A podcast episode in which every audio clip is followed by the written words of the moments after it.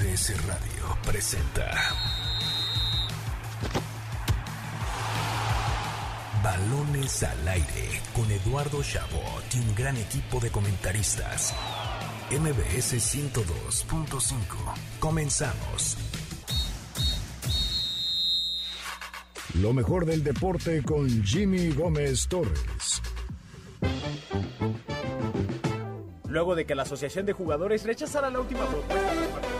Íbamos a irnos con lo mejor del mundo del deporte con Jimmy Gómez Torres, pero la realidad es que, como sucede todo, siempre en un programa totalmente en vivo, a veces hay cosas que nos agarran por sorpresa. Una de estas es lo que está sucediendo en el Estadio Corregidora de Querétaro.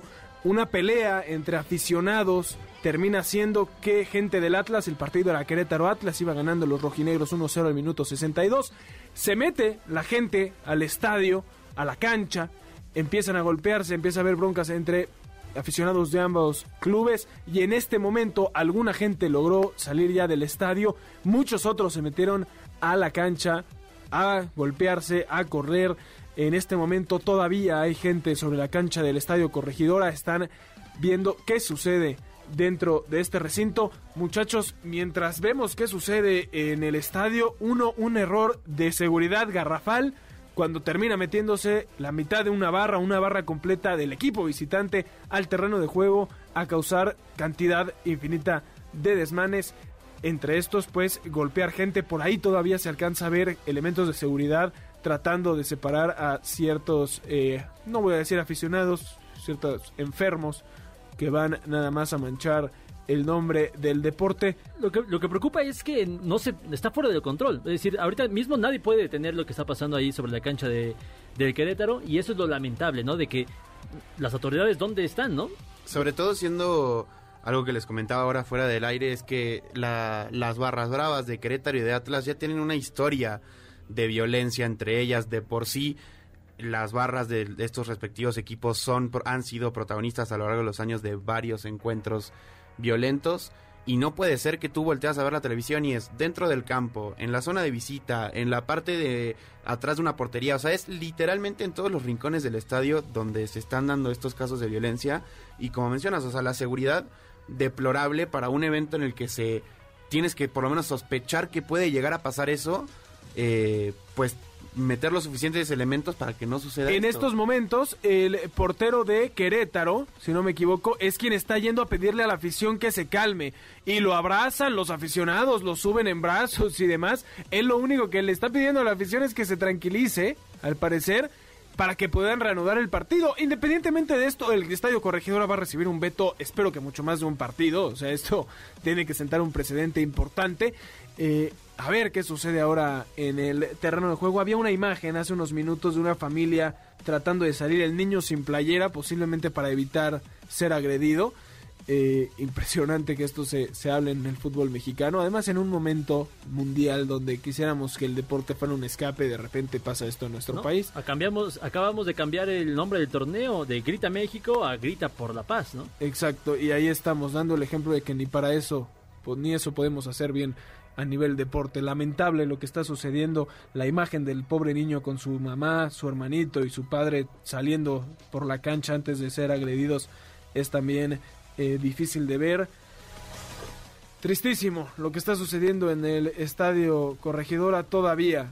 eh, mucha gente dentro de la cancha, dentro del Y ya, terreno y ya de acabó juego. el partido, o sea, no, eh, no se va a Imposible, reanudar. no se va a reanudar. Imposible que se reanude y es lo menos importante. Ve, ya se ven momento. bombas de humo también. bombas de humo que será importante saber si lo está utilizando elementos de seguridad para eh, que la gente se disperse y puedan terminar esto o si más bien son los mismos aficionados Es que es tierra de nadie, o sea, no hay ningún elemento de seguridad ni en las gradas ni en el campo de juego. Y si los hay, son menos que los aficionados. O sea, digo, eso puede ser normal en cualquier evento deportivo, pero Sin protocolo. sin protocolo, y es lo que mencionaba hace rato, este partido de verdad ya tendría que haber sido catalogado como de alto riesgo, aunque sea un Querétaro Atlas, como muchos lo pueden llegar a ver, pero en, en el fútbol mexicano y bueno, en el fútbol en general existen las micro rivalidades, por decirlo de alguna forma, y esta es una de ellas, y vuelvo a lo mismo, lamentablemente, que se subestime eh, el tema de la violencia en el fútbol y se deje a, a tan a la ligera, pues luego deriva en este tipo de cosas, ¿no?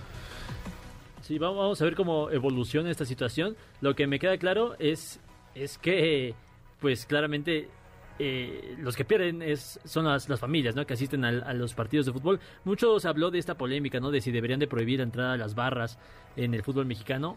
Y yo creo que sí son real- relativamente importantes, no una barra agresiva, por supuesto, sino este grupo concentrado en, en aficionar y cantar todo el partido. Le dan cierto, cierto color ¿no? al, a, a cualquier espectáculo. Sin embargo, con este tipo de, de exhibiciones pues penosas, lamentables, no les, no les dejas más remedio, ¿no? A, prohibir este Es tipo que, de grupos. ¿Sabes cuál es el problema? O sea, yo, yo creo que de verdad la violencia en el fútbol es mucho más amplia que solo enfocarse en las barras. Yo creo que porque esto en este caso, por ejemplo, como lo decíamos, la transmisión no logró captar por lo menos una imagen nítida de dónde empezó, o sea, bueno, por lo menos eh, no no se logró eh, no se Eh, llegó a ah, ver. Parece que es en, en la barra de Atlas, o sea, que empieza Que ahí y se va la- al terreno del juego. Hay una imagen, por ahí Mauricio Pedrosa de ESPN la está poniendo en, en Twitter, donde se ve a elementos del Atlas golpeando a aficionados ya dentro del terreno de juego. eh, y en eso, pues evidentemente se mete a la barra del Querétaro y trata de, pues, imponer Claro. su... yo, yo lo que mencionaba es, por supuesto, no estoy eh, haciendo eh, hacer eh, como pobres las barra bravas. No, no, no, para nada. Solamente creo que es un problema que se debería atacar también por otro tipo de ángulos. O sea, vuelvo a lo mismo. Mayor seguridad.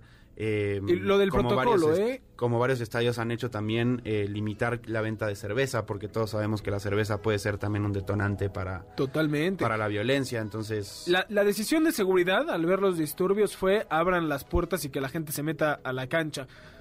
Digo, habrá que ver si esa fue una decisión sabia. Al parecer, no, porque lo único que hiciste fue generar mayor violencia de diferentes eh, áreas de las gradas Se dentro dispersó, del ¿no? terreno. De de. Se forma. dispersó y hay varias peleas donde la gente ya no está, la- la- los elementos de seguridad no están siendo capaces de contener por ningún lado. Parece un poco más tranquila la situación en estos momentos, ya muy separados. No, pues, eh, están básicamente esperando a que se cansen, a que ya se vayan por su propia cuenta, ¿no? Porque no, no, no hay nadie expulsando gente. una batalla campal, literalmente, ahora sí, lamentable lo que Ah, está sucediendo. Creo que ya, ya no ya no está en una, en un- Sí, sí, en una pero- batalla campal, digo, para que la gente no se imagine que ahorita están dando palazos en todas partes. por lo menos en cámara. Por lo menos, eh, no, no en cámara, pero eh, hay gente en todas partes en el campo, ¿no? Eso sí es, es Sí, evidente. es Claro. difícil, viendo la imagen que nos proporciona eh, la televisión, poder identificar si está pasando algo en específico en un área. Por ahí se ve un aficionado corriendo a la mitad de la cancha y elementos de seguridad tratando de agarrarlo, pero más allá de eso, se vuelve a ver eh, esta parte de diferentes personas en diferentes sectores, ¿no? También los futbolistas. No terminamos por entender si siguen en las bancas. El tema es que sigue habiendo mucha gente en el terreno de juego y que va a ser difícil eh, poder solucionar esto a menos que lleguen más elementos de seguridad al estadio corregidora en estos en estos momentos. Ahora, también, eh, bueno, ya por supuesto, lamentablemente cuando es este tipo de, de situaciones es, como mencionamos, quizás ahora en la, en la tele no logramos ver eh, peleas como tal, pero la zona de visita, por lo menos donde tiene que salir la gente del Atlas, que puedes no necesariamente ser barra brava, ¿sabes? Quizás hay un aficionado del Atlas que vive en Querétaro y dijo, ah, bueno, viene mi equipo, los voy a ver y le... Me le- voy de ese lado. Exacto, porque, porque es normal, quizás prefieres estar con tu gente, lo que sea, ¿no? Total, eh, ya es una situación completamente peligrosa por donde se lo vea. Y lo que hablábamos aquí de posibles sanciones, un veto no es suficiente. O sea, porque qué, entonces en dos torneos que se vuelvan a enfrentar Querétaro y, Querétaro y Atlas, ¿ya no va a haber violencia? Pues no, o sea, ¿cuántas veces hemos visto Claro. es- bomba de estadios humo, ¿eh? vetados? Ahora sí, bomba de humo pesadita en el centro del terreno del juego. Suponemos que es para ahora sí dispersar No, a la eh, gente y tratar Después de 10 poder- minutos con el mismo caos, esto es para que jueguen el resto del torneo sin sin, Sin público. sin público. Claro, O en otro porque en eso, sede. justo es, es eso yo también lo que quería decir, o sea, esto es de las dos partes, o sea, no solo es vetar la corregidora, algo tienes que hacer también con la gente de Atlas. Claro, se va a tener que realizar una investigación. No, y tienen que, eh, Pues, perdón, el Estadio. Jalisco tampoco puede tener gente. O sea, esto no es de castiguemos al estadio porque sus elementos de seguridad son unos inútiles. Evidentemente eso debe de suceder, pero a la afición del Atlas tiene que ser castigada. La afición del Atlas el resto del torneo no podrá ir a partidos de visitante.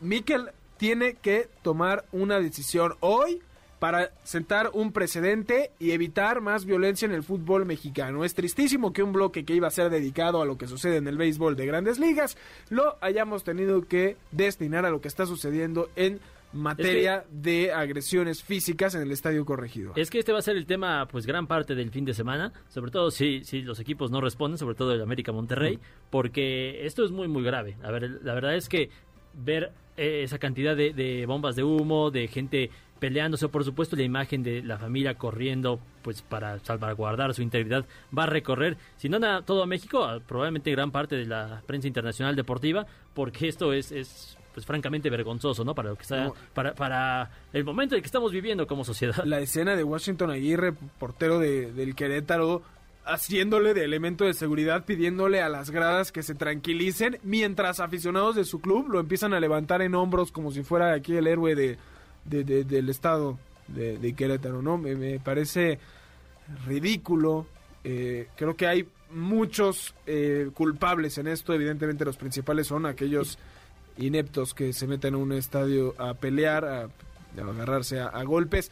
También lo son los elementos de seguridad que no son capaces de contener, aquellos que no tienen un protocolo para este tipo de situaciones, eh, la liga que al parecer no está haciendo nada al respecto.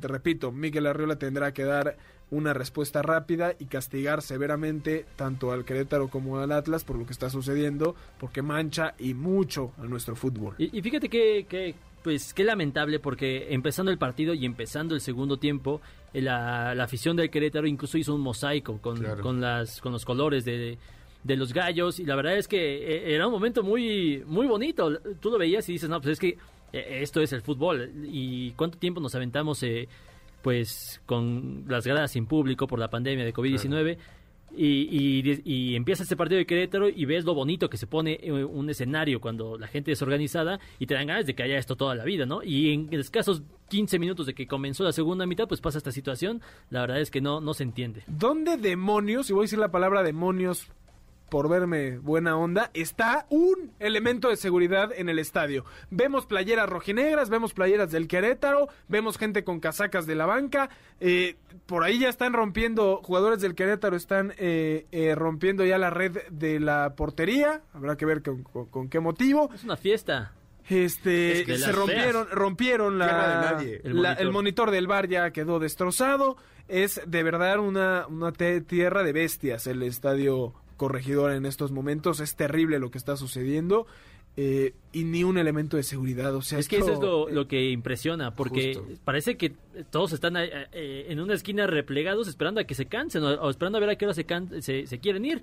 Esa es la, la sensación que da, pues por lo menos a la distancia, porque no se ve un solo elemento de seguridad que intente pues controlar esta situación que, reitero, tú ves la imagen y la verdad es que dices qué diablos está pasando Y- lo primero que te, te viene a la mente y aquí lo, lo pensamos es aquella escena pues desastrosa en Torreón De la donde a, la- a- a las afueras ¿no? Eh, de- del estadio pues se escucharon disparos de, de Que es lo que creímos que estaba sucediendo por la reacción de dejar entrar a todo mundo al terreno de juego Claro. a resguardarse, entre comillas, porque terminó siendo una mala decisión. Acaba de tuitear Miquel Arreola, presidente de la Liga. Inadmisible y lamentable la violencia en el estadio La Corregidora de Querétaro. Se castigará ejemplarmente a los responsables por la ausencia de seguridad en el estadio. La seguridad de nuestros jugadores de afición es prioridad. Seguiremos informando. Entonces, mínimo al Querétaro y al estadio Corregidora le va a llegar un eh, castigo ejemplar en el papel. Eso está Es en el tweet. Yo hasta no ver, no creer, ¿no? Lo acabas de decir, Eduardo. O sea, en este, ese, ese- ese mensaje lo hemos visto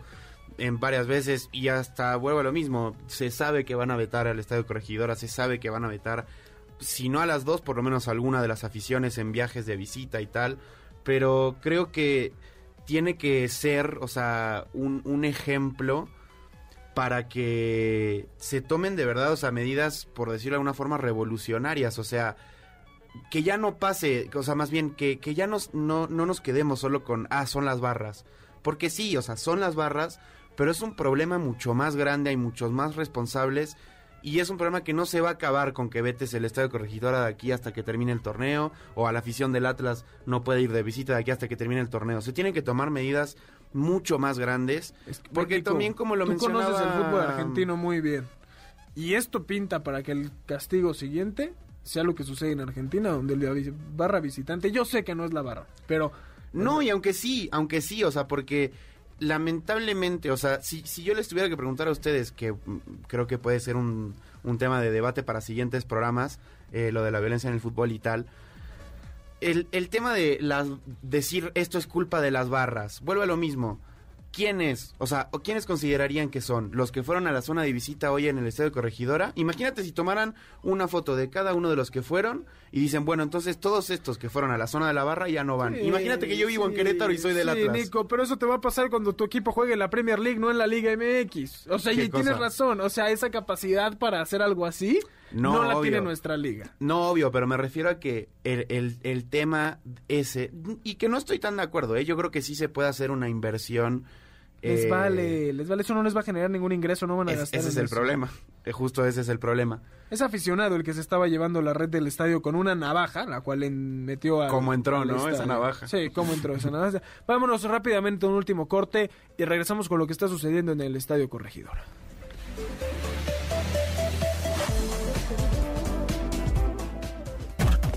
Rodando por el viejo continente.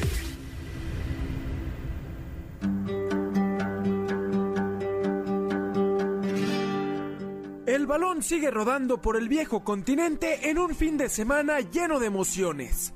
El espectáculo comenzó desde el jueves cuando el Real Betis se metió dramáticamente a la final de la Copa del Rey, ganando en el global sobre la hora ante el Rayo Vallecano para así tener que enfrentar en la conclusión del certamen al Valencia. Por su parte, en Holanda, el Ajax Edson Álvarez derrotó 2 por 0 al AZ Alkmaar y se instaló en la final de la Copa de Holanda, donde se medirá a su eterno rival, el PSV Eindhoven. El día de hoy en Inglaterra, el Chelsea se impuso sin problemas 4 a 0 al Burnley, el Wolverhampton de Raúl Jiménez cayó 2 por 0 con el Crystal Palace y el Liverpool se impuso al West Ham 1 por 0. En Alemania algo poco común, un autogol de Thomas Müller le dio el empate al Bayer Leverkusen ante el Bayern Múnich, resultado que ayuda a que el Borussia Dortmund se pueda acercar a la cima de la tabla. En España el Real Madrid se aferra más a la cima al golear 4 por 1 a la Real Sociedad y se declara listo para medirse en la Champions League al Paris Saint-Germain, quien por su parte cayó de nueva cuenta con el Niza en una liga que pese a esto nadie se las podrá arrebatar. Para mañana, día de no moverse del sillón por la mañana. En España, el Barcelona visitará al Elche a las 9.15, mientras que a las 2 pm, el Betis inspirado recibe al Atlético de Madrid. Y mientras a la misma hora en Italia, el Napoli y el Milan se ven las caras por la supremacía de la liga, el encuentro esperado se dará en Gran Bretaña, en una edición más del derby de Manchester entre el United y el City, en punto de las 10 y media de la mañana. Así, una semana más donde el balón sigue rodando por el viejo continente. Estás escuchando Balones al aire. En un momento regresamos. MBS 102.5. Continuamos. Estás escuchando Balones al aire. MBS 102.5. MBS Estamos de vuelta en Balones al Aire por MBC 102.5 de FM. Eh, ahí estamos, perfecto.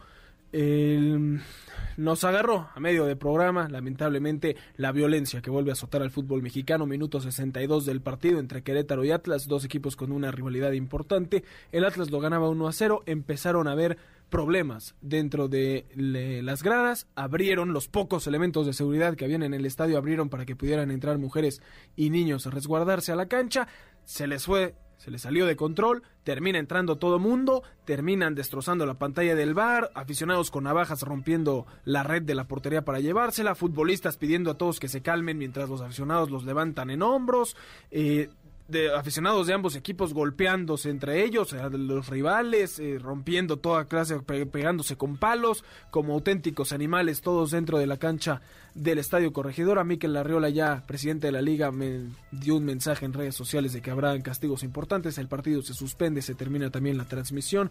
Habrá que ver eh, cómo termina esto, porque después de 20, 25 minutos, Carlos, seguían habiendo eh, pues disturbios y seguían tratando de, de- co- con, con, eh, estas bombas de humo de dispersar a la gente, pero seguían habiendo eh, agresiones en el Estadio Corregidora, que no es la primera vez que sucede. Sí, mientras tanto la transmisión ya, ya fue eh, cortada, ya pasaron al Monterrey América, o por lo menos la previa. Minutos antes de que comenzara la bronca, muy curioso porque la Policía Estatal de Querétaro retomando lo que decías que hay cierta rivalidad entre Querétaro y Atlas, presume en sus, en sus redes sociales que van a mantener presencia permanente en la zona visitante e inmediaciones del recinto deportivo y acompañan el, el tweet con imágenes de pues familias ahí en el estadio Corregidora, todos en un plan eh, digamos tranquilo y pues en escasos 10 minutos después de que ponen el tweet, pues empieza una guerra campal de esas que, que incluso nos mencionaba Héctor Zavala. No es la primera vez que sucede en, el, en el Estadio Corregidora. Ya han habido casos pues mucho más graves a los que ocurrieron hoy.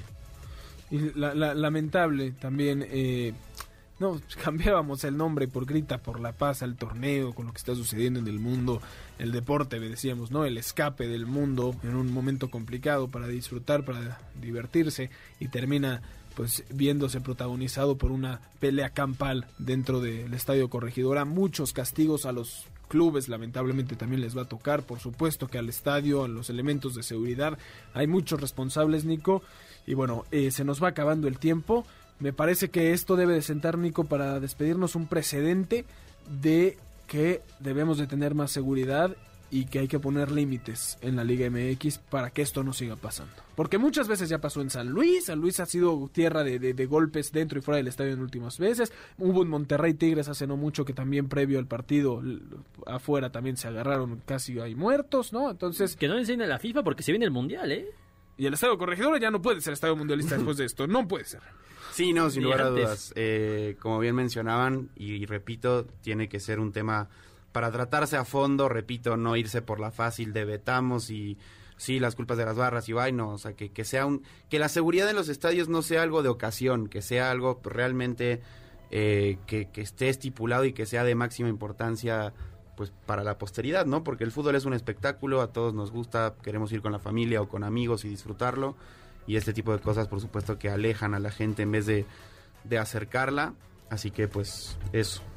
Sí, tremendo, tremendo lo que sucedió, muchachos. Se nos acaba el tiempo.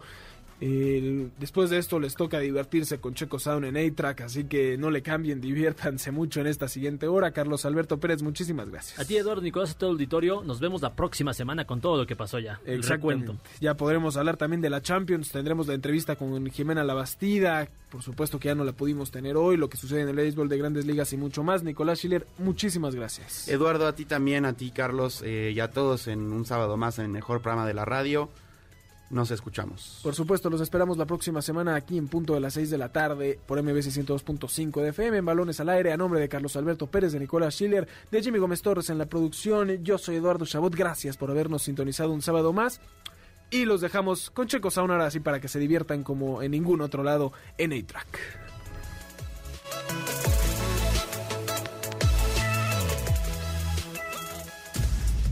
MBS Radio presentó Balones al Aire. Con Eduardo Chabot y su equipo de comentaristas. Nos escuchamos el próximo sábado a la misma hora. MBS 102.5.